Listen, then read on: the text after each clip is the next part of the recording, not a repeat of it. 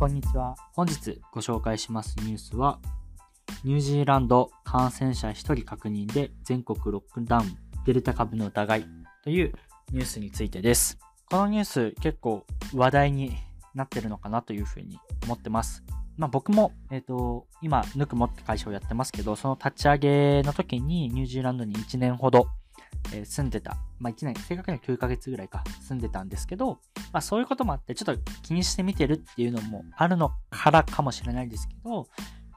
なかなか日本とは正反対というか、感染者1人だけで全国的なロックダウンを行ったっていうのは、非常にインパクトのあるニュースであり、すごい、すごいっていうか、え、ー、と、思い切った決断なのかなというふうに思います。えー、ちょっとニュースの紹介をしますと、今回、その一人、えー、見つかったのは、ニュージーランドで見つかったわけなんですけど、その人自体のウイルスのゲノム解析っていうのはまだ完了していないらしくって、今僕が見てる記事は17日、えー、昨日の夜の記事なので、その時点ではまだゲノム解析は完了しておらず、デルタ株かって言われると、まだ確定ではないけど、おそらくそうじゃないかっていうような話になります。で、えっと、オークランド、ニュージーランドで一番大きな都市ですね。で、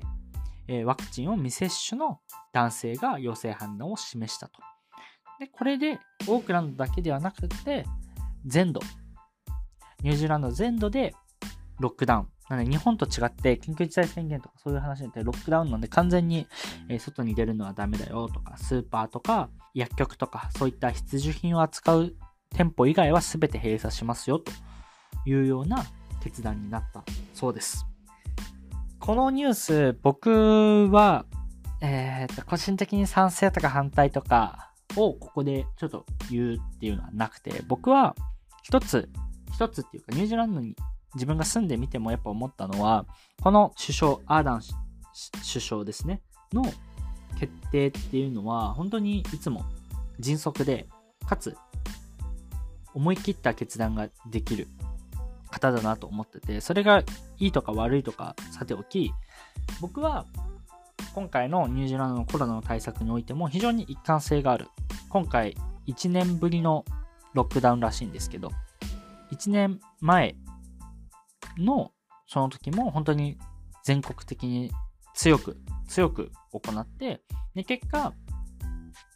この昨日のロックダウンが出るまでの間は、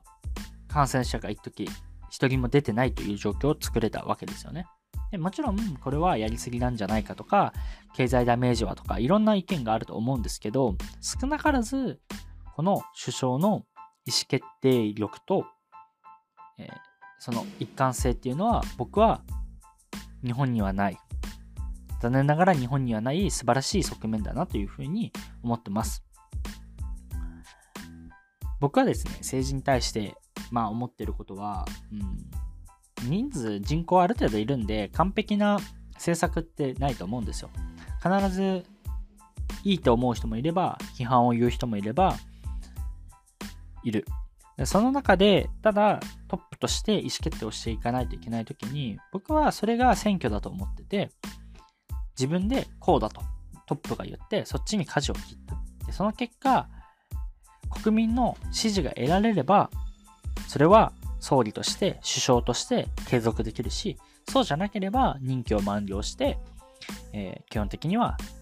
退任となると。そうやって国民が政治に関与して、そして国全体としていい方向に向かおうよと。そういう方向性、ディスカッションが出て、できていくのかなというふうに僕は思ってるんで、僕は日本のその優柔不断じゃないですけど、まあ、いろんな側面があるんで、簡単には言えないとは思うんですけど、でもそういったものよりも、このニュージーランドの意思決定力っていうか、決断力っていうのにとても賛成っていうか、いいなというふうに感じてます。この結果がどうなるかっていうのはもう、結果論でしかないんで、僕はもうこの意思決定をできる、この首相の判断に素晴らしいなというふうな考えを持っているというような解説でした。以上になります。最後まで聞いてくださりありがとうございます。ではまた明日お会いしましょう。